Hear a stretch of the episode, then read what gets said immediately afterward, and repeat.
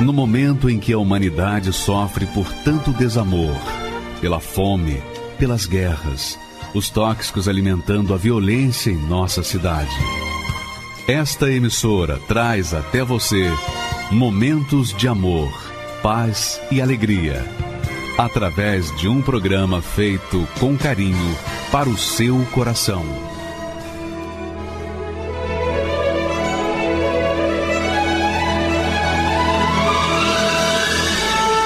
E agora, com você, a Palavra Amiga do Bispo Macedo.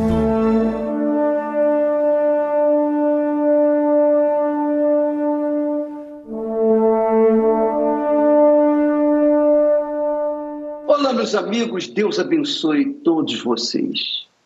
E Ele abençoa, sabia? Ele abençoa todos, todos os que o invocam com sinceridade. Se são pecadores ou santos, não importa. Ele vai ouvir pecadores, vai ouvir os santos. Ele vai ouvir todos quantos o invocam com sinceridade. É por isso, amiga e amigo, que na Bíblia nós encontramos homens que eram pecadores, homens que eram justos, homens que eram pecadores, homens que mereciam homens que não mereciam, mas todos eles na Bíblia, em toda a Sagrada Escritura, em toda a Sagrada Escritura, nós vemos que o clamor dos sinceros sempre traz resposta de Deus. Você sabia disso? Todos os que clamaram a Deus na Bíblia Todos, e foram muitos, foram atendidos.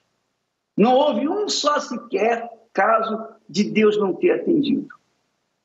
Então, qual é o segredo?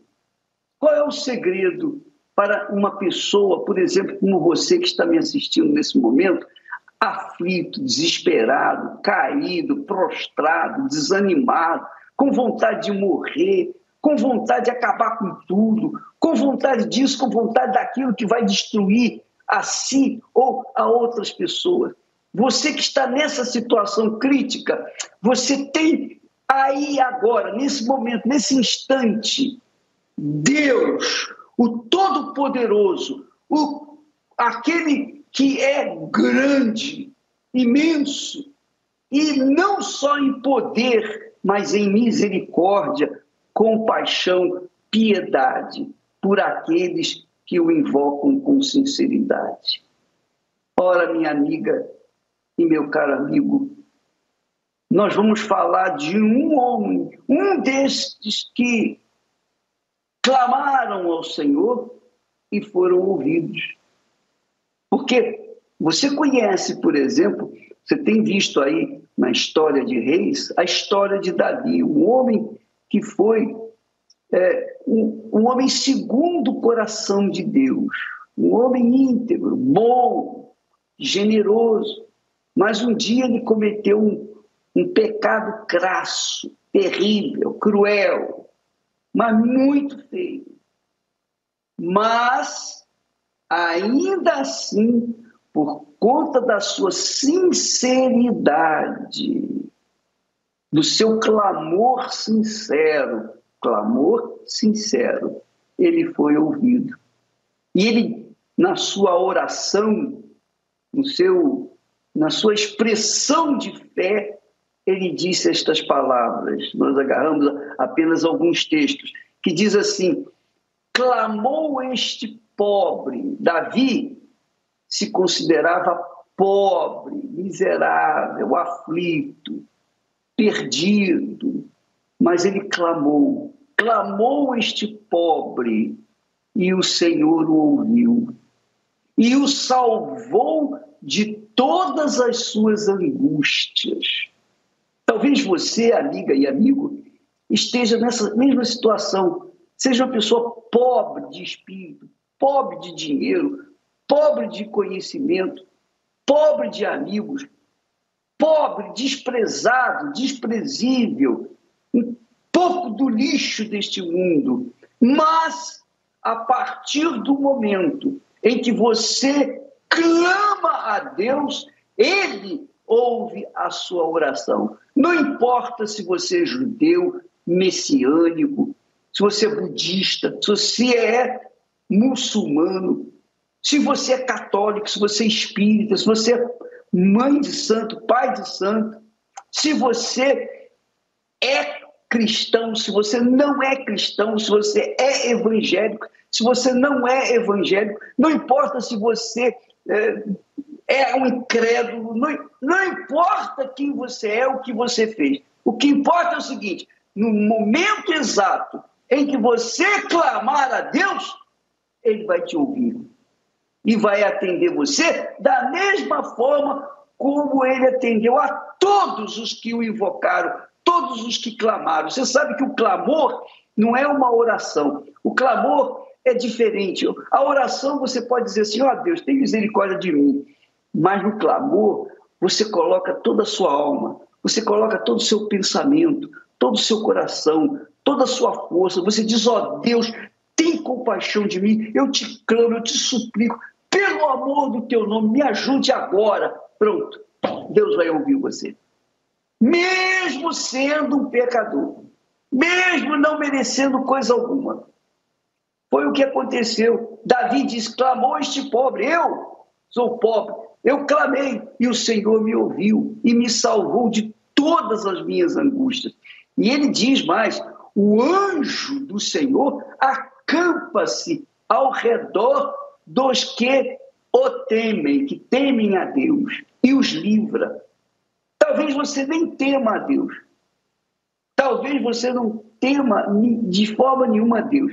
Mas, no momento em que você coloca o seu clamor no altar, no momento em que você faz do seu lugar um altar, que pode ser numa solitária no presídio, pode ser no hospital, numa clínica, pode ser na rua, pode ser debaixo do viaduto, pode ser num casebre, pode ser num barraco, pode ser num palácio, onde quer que você estiver. Se você coloca o seu clamor com toda a força de todo o seu coração, em toda a sua alma, se você prova para Deus que realmente quer a ajuda dele, então ele vai te ouvir e vai te livrar. E aí, o próprio rei Davi disse: provai, provai e vede que o Senhor é bom.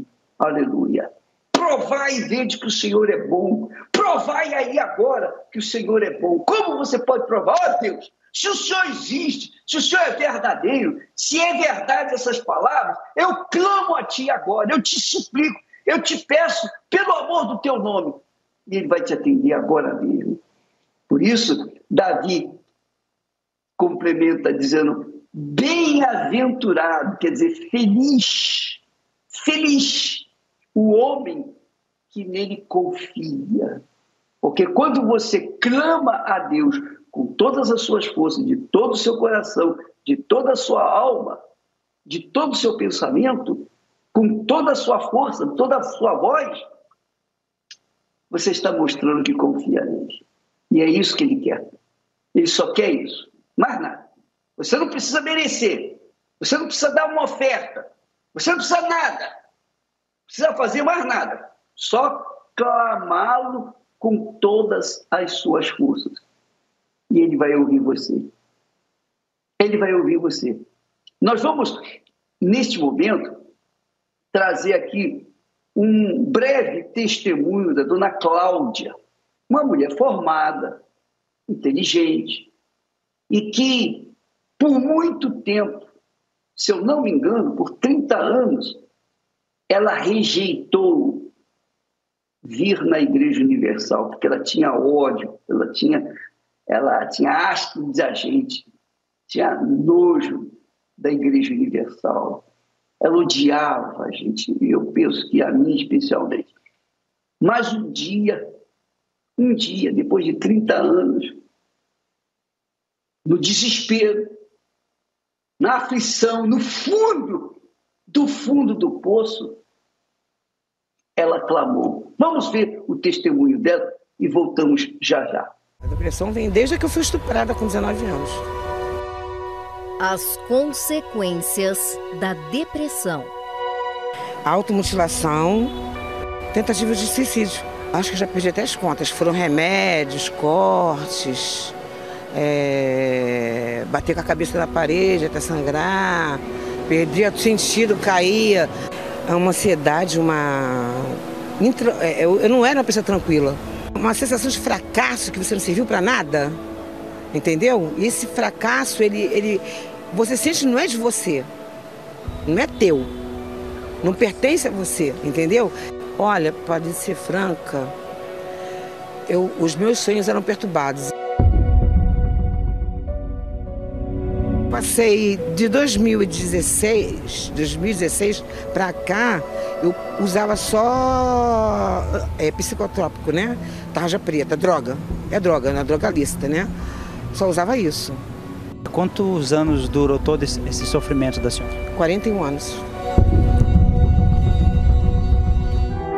A senhora recebeu um convite de uma amiga, de uma vizinha, por quanto tempo para a senhora chegar aqui? 30 anos. 30 anos. Aí ela falava, vamos na igreja. Ela trazia minha filha, minha filha vinha e eu não vinha. Ela nos contou o motivo de não ter vindo antes.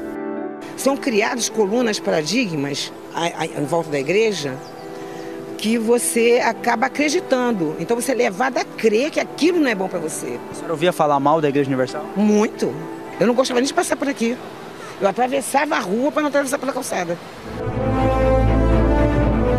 Mas ela deixou o preconceito de lado e decidiu vir à concentração de fé e milagres. O Senhor disse que como um fogo abrasador. E para ferver a água, para que fique notório diante dos adversários o teu nome. Então, que o teu nome fique notório e glorificado diante de todo o mal que esta pessoa vai vencer através da fé como foi a sua noite de sono de semana passada para essa? Os meus sonhos eram perturbados e agora é bater na cama e valer.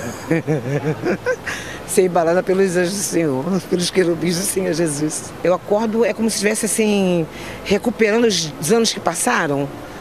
Mais tranquilo. E antigamente qualquer coisa me aborrecia, qualquer coisa chutava.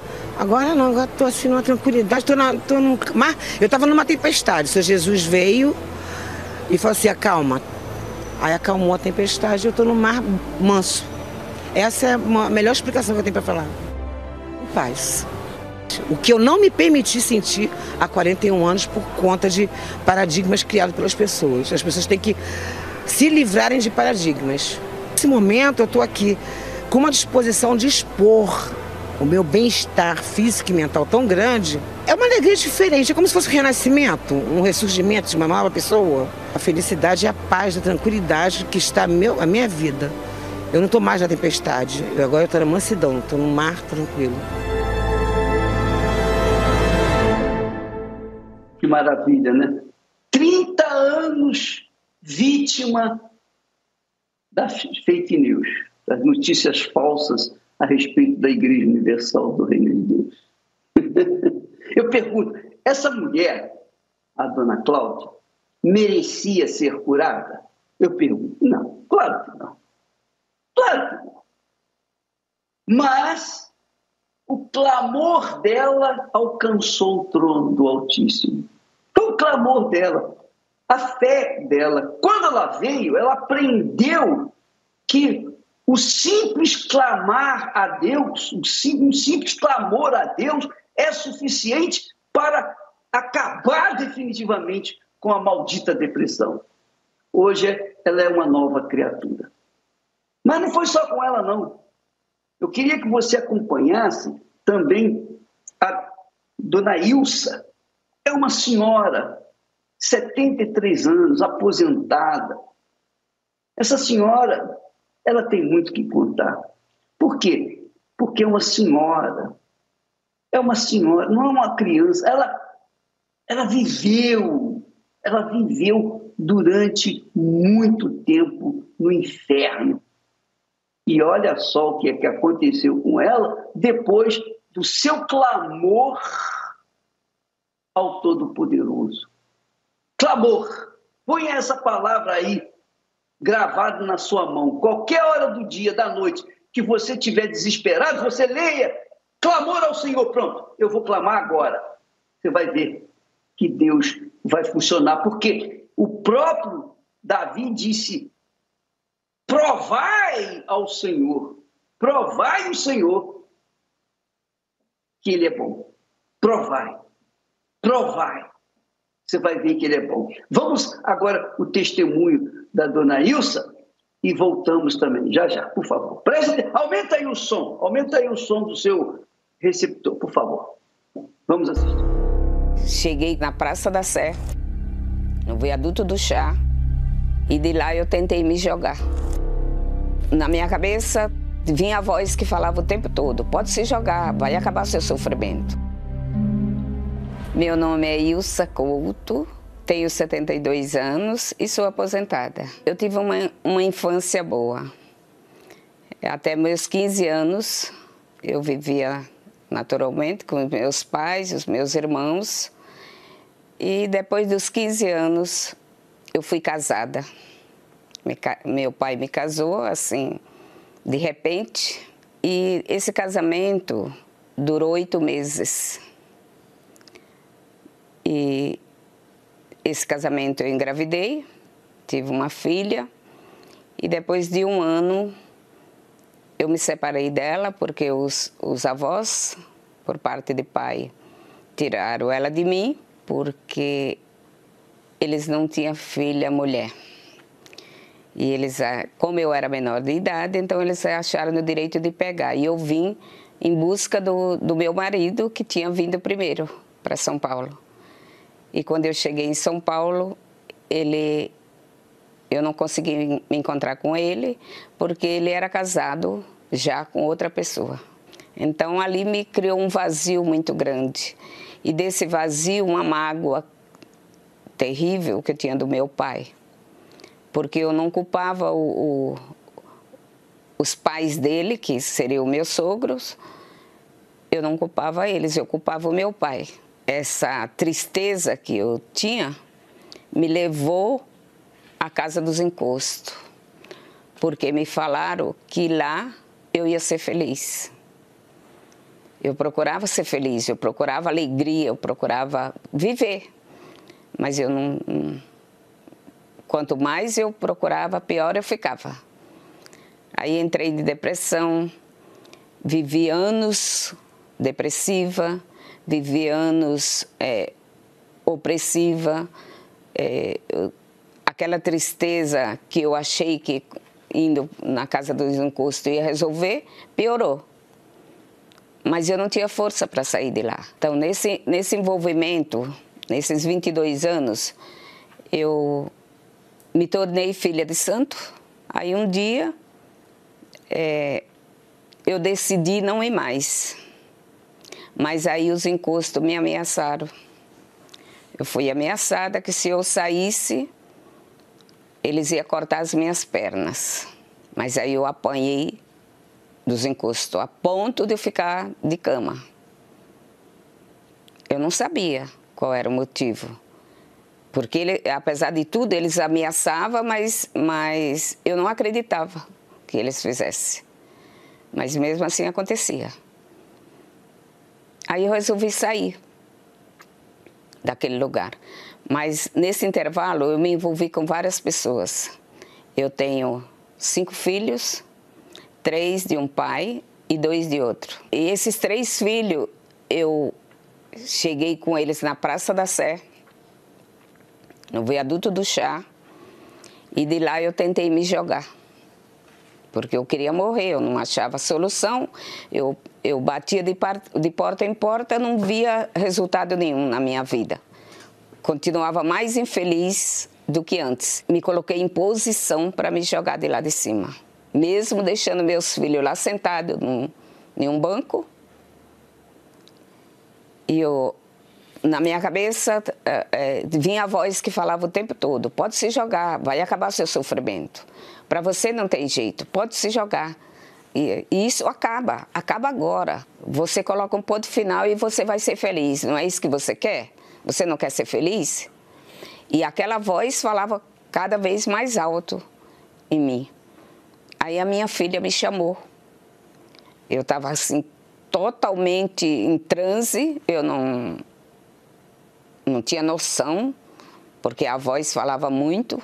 E a minha filha me gritou de lá. Quando eu olhei, quando eu virei, ela falou: Mãe, o que, que vai. Você vai deixar a gente só. E foi aí que eu acordei, porque parecia que eu estava um sono profundo. E daí em diante, eu parei, mas eu tinha um vazio tão grande que me fazia eu não dormir. Eu tinha uma ansiedade profunda, eu tinha depressão, eu tinha insônia, eu tinha medo, medo do escuro, medo de tudo. Aí um dia eu, eu trabalhava, né? E, e uma pessoa do meu trabalho, uma colega de trabalho, me convidou para ir numa igreja. E eu falei para ela: ah, eu não gosto de crente, eu não vou na igreja de crente. Ela falou: não, não é de crente, não, vamos lá, você vai gostar. Aí eu fui com ela.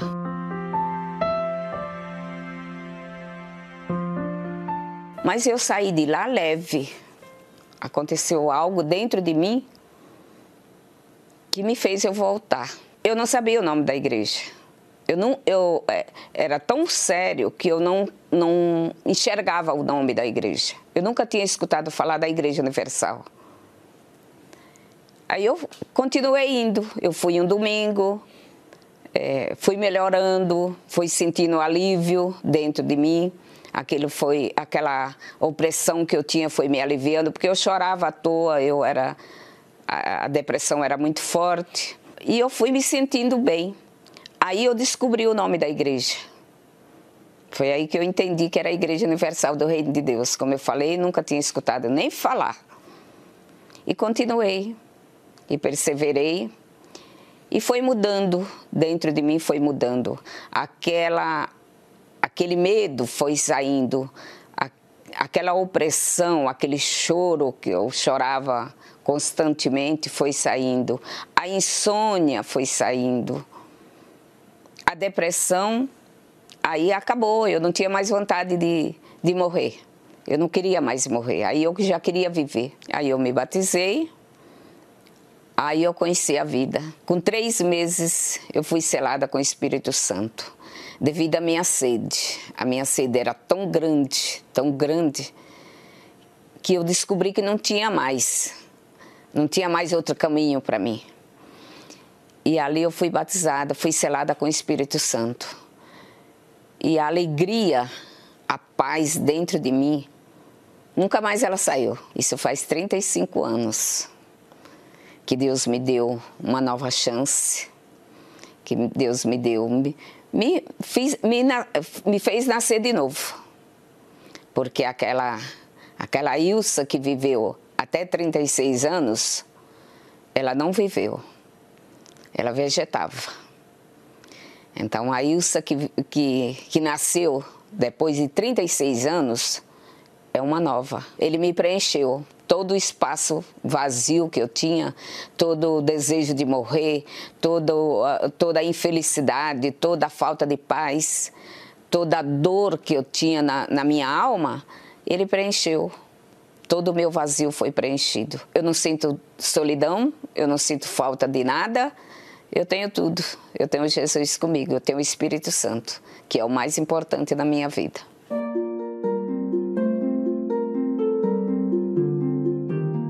Hoje eu estou como obreira há 32 anos, faço a obra de Deus e não, eu não sinto nem cansaço. Eu vou para a igreja todos os dias, até hoje não, não deixei de ir. A Igreja Universal me acolheu, eu só tenho que agradecer a Deus pela Igreja Universal do Reino de Deus, porque foi lá que eu conheci esse Senhor. E hoje eu sou feliz. Não tem, não tem nada desse mundo que tire a minha paz. Nada. Com uma dor no coração com uma enorme solidão. Estou aqui para lhe falar.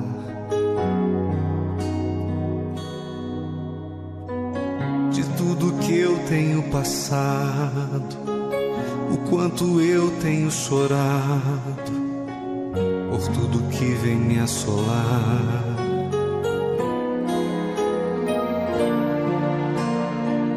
Eu me humilho em teu altar. Senhor Jesus, vem me ajudar. Eu já não sei o que fazer. Mas eu me rendo aos teus pés e te imploro com tua mão. Vem me erguer.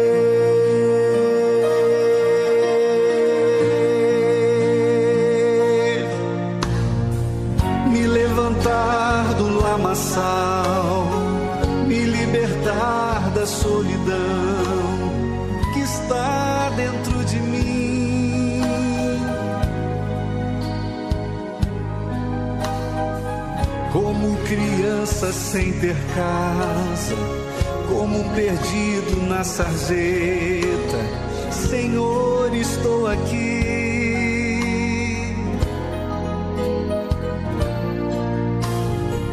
Ó oh, Pai, preciso de ajuda. E se o Senhor não me ouvir, o que será de mim?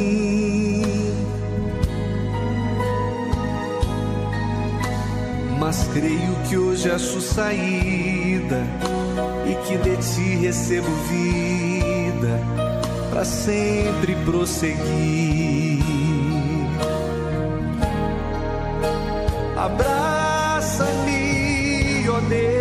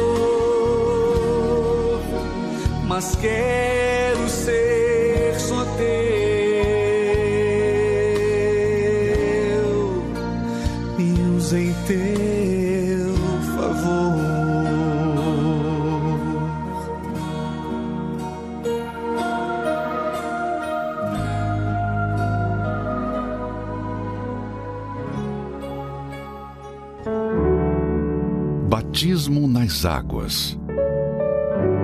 É o primeiro passo para uma nova vida com Deus. Significa a morte do nosso eu, sepultar o passado errado, a velha criatura. É assumir publicamente Jesus como único Senhor e Salvador. É uma decisão pessoal de abandonar o pecado definitivamente e não tem nada a ver com sentimento ou religiosidade. É crer no que diz as Escrituras Sagradas. Quem crer e for batizado será salvo, mas quem não crer será condenado. Grande batismo nas águas para os que estão decididos a morrer para o mundo e viver para Deus. Neste domingo, no Templo de Salomão, ou em uma igreja universal do Reino de Deus. Para mais informações, ligue 11 3573 3661. Pois é, minha amiga e meu caro amigo, não há caso perdido para quem crê no Deus de Abraão, Deus de Isaac, o Deus de Israel. Não há caso perdido para quem crê no Senhor Jesus Cristo. Jesus disse: quem crê em mim, quem crê em mim, do seu interior fluirá rios de água viva. fluirão rios de água viva. Essa é a realidade. Você crê no Senhor Jesus e quem crê é batizado, Jesus disse: quem crê e for batizado será salvo. Isso vai acontecer com você. Aliás, nós teremos essa grande festa do batismo. Ah, o batismo nas águas, em outras palavras, é, é, um pacto que a pessoa faz com Deus. Não é com a igreja, a instituição, não é com a, o, a religião, é com Deus. Por isso nós não batizamos crianças, porque criança não sabe o que está fazendo. A pessoa tem que ter consciência do que está a fazer. Se ela crê no Senhor Jesus e for batizada, ela será salva. Então, amiga e amigo, saiba disso. Quando Jesus fala quem crê e for batizado será salvo, ele está tratando da a vida eterna, a sua eternidade com Deus. É a sua alma. Porque a alma não morre. Quando a alma descola do corpo, ela vai para um lugar. Para onde? ela vai para Deus ou vai para o inferno. Depende da escolha de cada alma. Quem crê e for batizado será salvo. Quem não crê será condenado. É o que Jesus falou. Está escrito isso, está profetizado isso, minha amiga, meu amigo. Se você crê ou não crê, não importa. É o que está escrito, profetizado, determinado. E quem crê tem juízo. Quem crê e for batizado tem juízo. E quem não crê não tem juízo. Será condenado e depois não adianta reza, não adianta missa, não adianta festa, não adianta, na, não adianta nada, nada. Você pode pegar todo o dinheiro do mundo, ouro do mundo, e colocar no altar pela alma da pessoa que foi, não vai fazer diferença.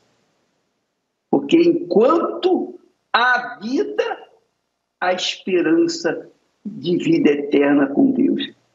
E a pessoa tem que fazer a sua própria escolha.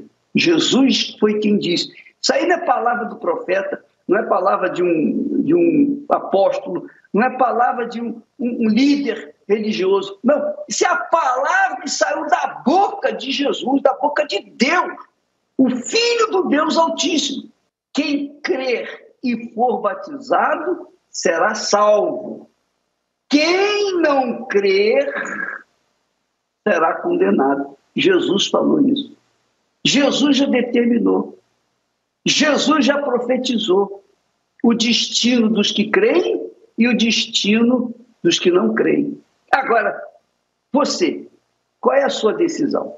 Nós teremos um batismo em todo o mundo em todo o trabalho da Igreja Universal do Reino de Deus, onde quer que haja uma Igreja Universal do Reino de Deus, ali vai haver batismo nas águas e você é o nosso convidado. Agora, eu queria que você prestasse atenção no testemunho deste casal.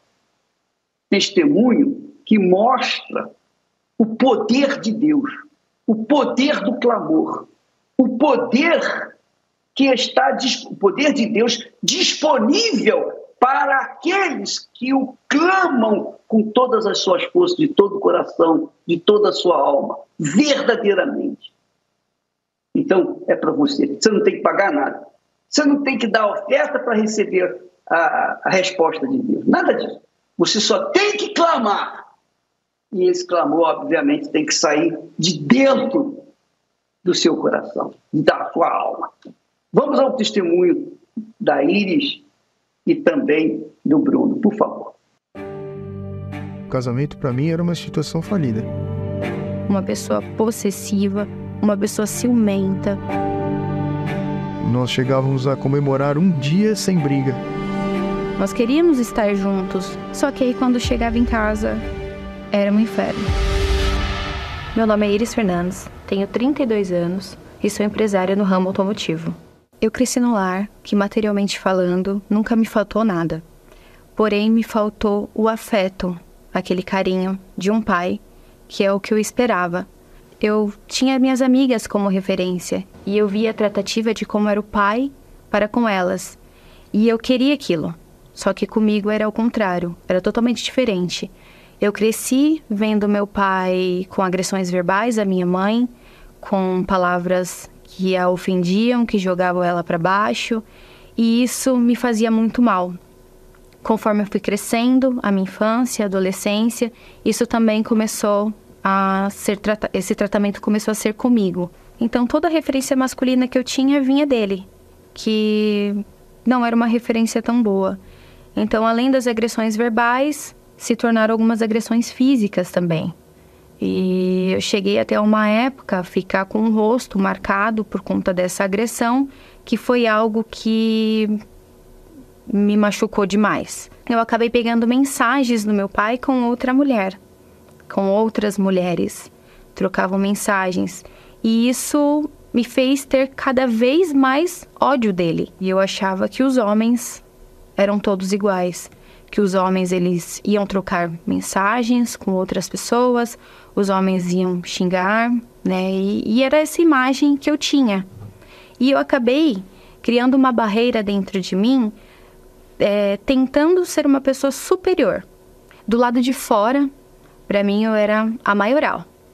Eu era aquela pessoa que estava acima de tudo e acima de todos. Mas dentro existia um vazio muito grande e existia uma insegurança muito grande. Tive muitos relacionamentos, mas nenhum dava certo. E nesses relacionamentos, eu acabei me tornando aquilo que eu mais detestava no meu pai, o que eu via no meu pai, que foi aquela pessoa controladora, uma pessoa possessiva, uma pessoa ciumenta. Quando eu conheci o Bruno, eu tinha acabado de terminar o relacionamento, então não tinha nem me curado dele ainda. E começamos a trocar algumas mensagens, mas eu sabia que ele namorava. E, e eu já não gostava disso, porque eu tinha imagens do meu pai e eu repeti. Então, se já existia uma insegurança, imagina com uma pessoa que estava sendo a outra. Quando eu conheci a Iris, as personalidades batiam muito e de frente. Então eram duas pessoas com personalidade forte. Isso era difícil. Eu não, não sabia administrar isso. Nós fomos morar juntos logo no começo. E toda essa bagagem que nós trazíamos acabou impactando diretamente o nosso relacionamento. Então, quando ela gritava, tentava gritar mais. E tudo aquilo que eu mais temia de um casamento ou de uma vida a dois, que era ver as brigas do meu pai e da minha mãe, acabei eh, potencializando isso de uma forma enorme no meu relacionamento. Aí você olha aquela referência e fala: por que, que eu vou casar?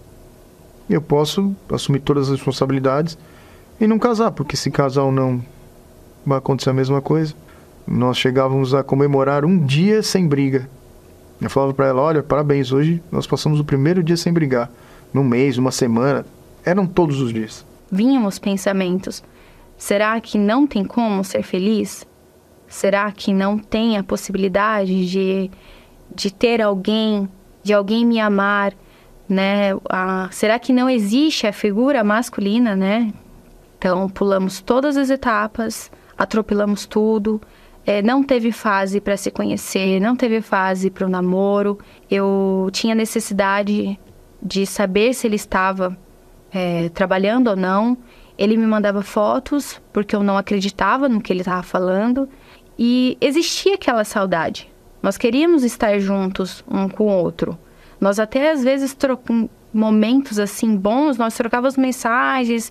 Ah, eu não vejo a hora de chegar em casa, eu quero te ver.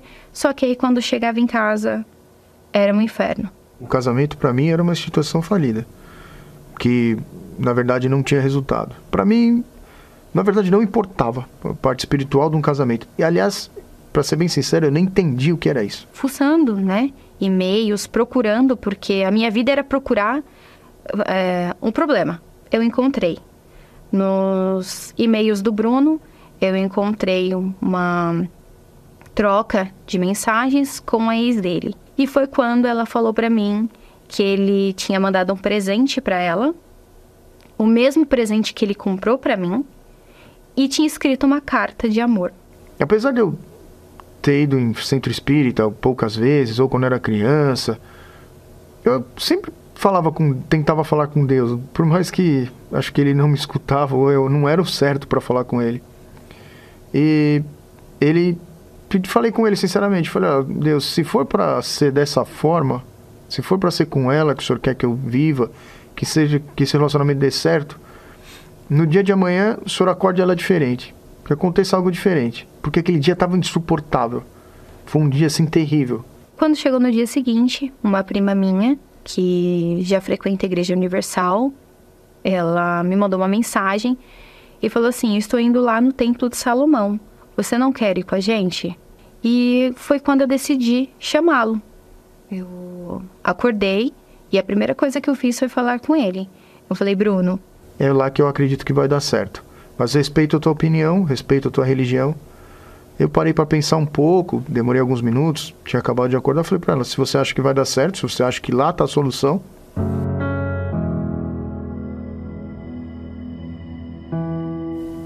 Depois que eu entrei na reunião, eu escutei a reunião, claro, tinha pontos que ainda me causavam um pouco de estranheza, um pouco de divergência. Mas eu saí tranquilo. Sabe quando você sai relaxado com uma, uma paz diferente? falei, é estranho para mim, mas me fez bem.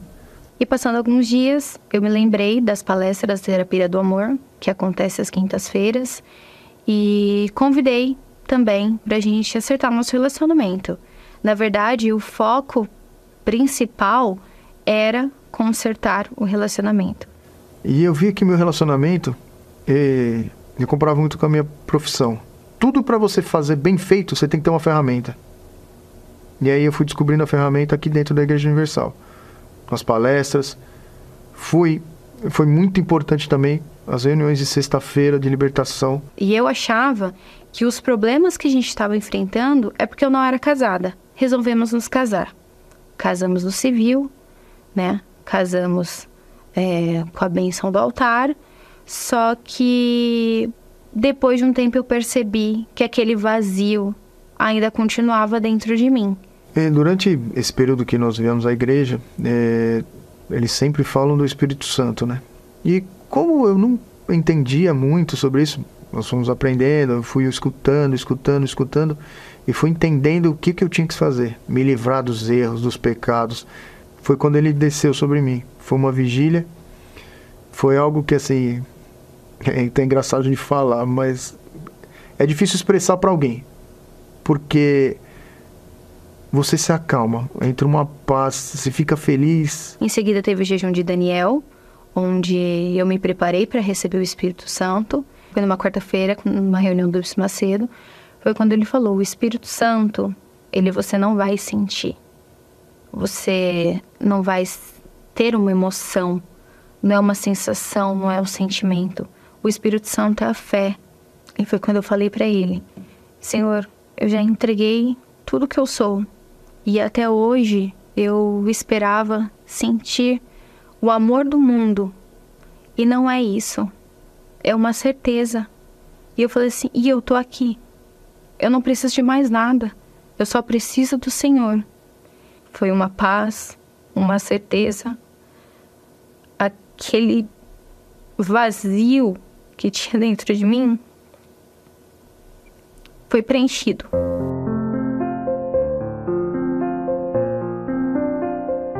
Depois que ela recebeu o Espírito Santo, o tipo de tratamento e como nós nos lidamos e podemos conversar e falar um para o outro, olha, eu gosto disso, eu gosto dessa forma. Se for uma crítica, se for esse relacionamento, esse encaixe só com o Espírito Santo. Porque se você depender do seu eu, você vai atropelar tudo de novo, vai botar sua vontade à frente e nada vai dar certo. O Espírito Santo hoje é aquele que me guia. É tudo que eu tenho que fazer, eu tenho que me basear nele. O Espírito Santo para mim hoje, ele é tudo. Ele é meu guia, ele me completa. É, naqueles dias que mais difíceis, ele me consola, ele fala comigo. Ele tem sido meu melhor amigo, ele tem sido um pai, um marido, ele tem sido meu tudo. Então hoje tem um companheirismo muito maior. As diferenças estão lá. Mas a união também, que é o Espírito Santo. E agora que os dois têm, é super tranquilo de conviver. Hoje eu me resolvi com meu pai, a gente tem uma relação muito boa, afetiva, com a minha mãe, com meu irmão.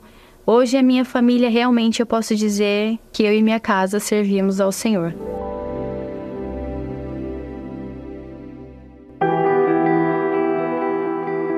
Para eu chegar à vontade de Deus, que é boa, agradável e perfeita, eu tenho que estar renovando a minha mente. Eu não me conformo com esse mundo e, portanto, Deus vem e transforma, renova minha mente, o meu entendimento. E eu então experimento a boa, agradável e perfeita vontade de Deus. Eu posso ser bem-sucedida no amor, bem-sucedida no que eu faço, bem-sucedida com Deus. Eu posso ter tudo.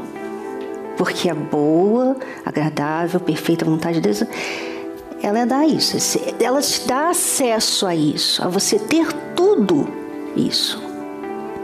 Mas tem alguns sacrifícios, né? Tem um preço. Godlywood Autoajuda. Reunião exclusiva para mulheres. Sábado 30 de setembro, às 18 horas. No Templo de Salomão, Avenida Celso Garcia, 605, Brás com transmissão para todo o Brasil. Se prepare. Olha, eu vou dizer para você uma coisa: se eu fosse mulher, eu estaria nessa reunião amanhã às 18 horas, porque é muito, muito forte. Agora, como eu sou homem, então nós vamos ver possibilidade de participar de forma uh, através da internet. Você é o nosso convidado, seja homem, seja mulher. Eu creio que você vai gostar. Eu creio que vai bater na tecla certa da sua vida. Eu creio. Porque às vezes a pessoa pensa que Deus é mágico, que Deus faz mágica. Às vezes a pessoa pensa assim: ah, se eu for na igreja, Deus vai mudar a minha vida. Não é assim. Você tem que pensar você tem que raciocinar, você tem que aplicar os pensamentos de Deus na sua vida pessoal. E é isso que a Cristiane vai estar falando nesta, neste sábado, às seis da tarde, aqui no Templo de Salomão. Você é convidado, tá bom? Ou em qualquer, é, na rede social, ela vai estar transmitindo para todo o Brasil e o mundo porque muita gente pega em todo mundo. Bem, nós vamos chegando agora ao momento da oração. O bispo Adilson já está preparado para interceder a Deus com você. Não é só por você, mas com você. Você sabe por que eu falo com você? Porque tem que haver da sua parte o amém, você tem que concordar. Porque se você participa da oração sem participar espiritualmente dela, sem dizer o amém, sem colocar-se dentro desta oração, não vai acontecer nada. Mas se você colocar toda a sua força junto com o bispo Adilson, eu tenho certeza que o Espírito de Deus vai tocar em você aí mesmo agora. O bispo Adilson já está preparado, né, Adilson? Deus abençoe você, meu caro, e abençoe todos por quem você orar, quem participar da sua oração, em nome do Senhor Jesus Cristo. Graças a Deus. Ficamos aqui, ficamos por aqui e passo a palavra a dar oração para o bispo Adilson Silva. Deus abençoe em nome do Senhor Jesus. Amém. Deus abençoe o senhor, bispo, e Deus abençoe a você que acompanha essa programação, essa transmissão. Vamos então unir a fé, como disse o bispo Macedo, a nossa fé, a sua fé também. É momento, prepare o copo com água, se não preparou, é momento de oração.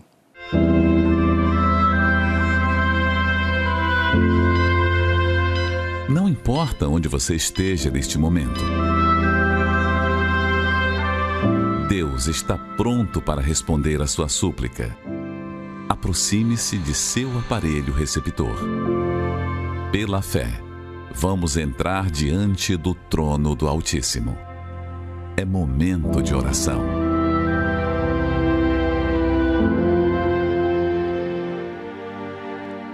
Senhor nosso Deus e nosso Pai, nós sabemos que a fé é um pedacinho do Senhor dentro da gente. E, independentemente da religião dessa pessoa, uma vez que ela está, como foi dito, orando conosco, é porque ela tem esse pedacinho do Senhor dentro dela. E em nome do teu filho Jesus, nós pedimos, meu Pai, que o Senhor tenha compaixão. O Senhor é, é, o Deus que se compadece do aflito, do sofrido, do necessitado. Ao contrário do que alguns pensam, que o Senhor fica indiferente à dor dos que sofrem, não. A tua palavra afirma que o Senhor habita no alto, no santo lugar, mas também com o abatido, com o contrito. E eu sei que existem pessoas agora que, com suas próprias palavras, estão expressando a dor que vivem, meu Pai. Há pessoas que não sabem nem por onde começar, porque são tantas aflições, tantos problemas, mas o Espírito do Senhor intercede por nós, até por aquilo que nós não pedimos. Então, meu Pai, que agora cada pessoa que participa desse momento de fé tenha uma experiência com o teu poder que o teu poder toque nessa vida, neste corpo doente, enfermo, desde o alto da cabeça até os pés, para curar, para restaurar a força, o ânimo, meu Pai. Toca na alma, toca no espírito desta pessoa, fala mais do que as nossas palavras. E que as pessoas que estão orando com a gente tenham essa experiência com o teu poder, a experiência do alívio. Quando beberem desta água, que elas provem de um alívio, meu Deus, que elas percebam uma leveza, a cura do corpo, da alma, a, a libertação da depressão, da angústia, e que venha a força do céu para que esta pessoa faça tudo o que precisa fazer e, e inclusive chegando numa igreja universal. Nós abençoamos essa água e abençoamos todos os que oram conosco em nome do Senhor Jesus. E quem crê, diga assim seja. Amém.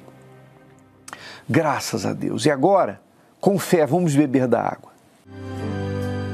Deus se importa com o filho que nas madrugadas te deixa chorando. Deus se importa com a aliança partida de alguém que ainda não voltou. Deus se importa com o sonho que você investiu e que virou fumaça. Com essa dor que está zombando de você e que não passa. Deus se importa com você sofrendo perseguições. Deus se importa quando vê você jogado aí, provando o resto. Ele te prepara uma mesa no deserto. Use agora a tua fé que a vitória está bem perto que a paz que só o Espírito Santo pode dar esteja com você agora. E olha, é, eu quero dar um recado aqui lembrar que hoje, em todas as igrejas universal, é dia de libertação espiritual. Nós chamamos de sessão espiritual de descarrego. E aqui no Templo de Salomão, em São Paulo, nós estamos num plantão espiritual, inclusive de atendimento para ajudarmos aquelas pessoas que estão sob ataque espiritual, sendo invejadas, pessoas que percebem que o que acontece com elas é um mistério, ninguém explica, né? Ninguém explica, ninguém entende o que acontece no casamento. Tem gente que diz assim: a, a minha vida profissional é um mistério, não consigo parar em trabalho, coisas estranhas lhe acontecem, tudo para você vem dando errado, ainda que pareça ter tudo para dar certo. Isso é espiritual, minha amiga, meu amigo. E Deus revela. Está escrito que ele revela o profundo e o escondido e até o que está em trevas, porque com ele mora a luz. Hoje nós vamos comer o pão da revelação, pão molhado, assim como Jesus deu a Judas um bocado de pão molhado. E quando ele comeu, o que estava oculto foi revelado, o espírito do mal que estava escondido veio à tona. Nós vamos fazer isso. E você pode participar é, daqui a pouco, às três horas da tarde, aqui no Templo de Salomão com o pastor Felipe e nós vamos estar juntos às 8 horas da noite, inclusive atendendo antes da reunião. Uma reunião forte de limpeza espiritual. Tudo gratuito, tá? Avenida Celso Garcia, número 605, no bairro do Braz. As pessoas podem não ver. Mas você já reparou que existem problemas que não são normais? Como pode, por exemplo, alguém que possui muita capacidade não conseguir avançar em seus projetos? E o que dizer quando o marido e a esposa, que tanto se amam, quando estão perto, não conseguem parar de brigar? Como explicar um problema de saúde que há muito tempo existe, mas ninguém consegue descobrir a causa? O mal pode atuar de forma oculta aos olhos humanos, mas jamais poderá se esconder do poder de Deus.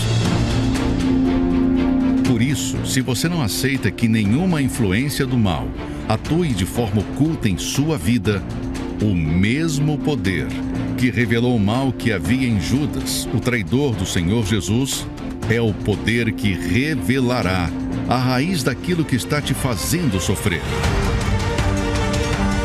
Nesta sexta-feira, venha participar do Pão da Revelação. Você comerá o pão molhado no suco de uva, representando o sangue de Jesus, determinando a sua libertação completa. Às 15 e 20 horas, no Templo de Salomão e em todos os templos da Universal. Muito bem, nós já estamos aqui nesse plantão espiritual. Agora cabe a você fazer a sua própria parte. Que Deus abençoe a todos. Até o nosso próximo encontro. Deus se importa com você.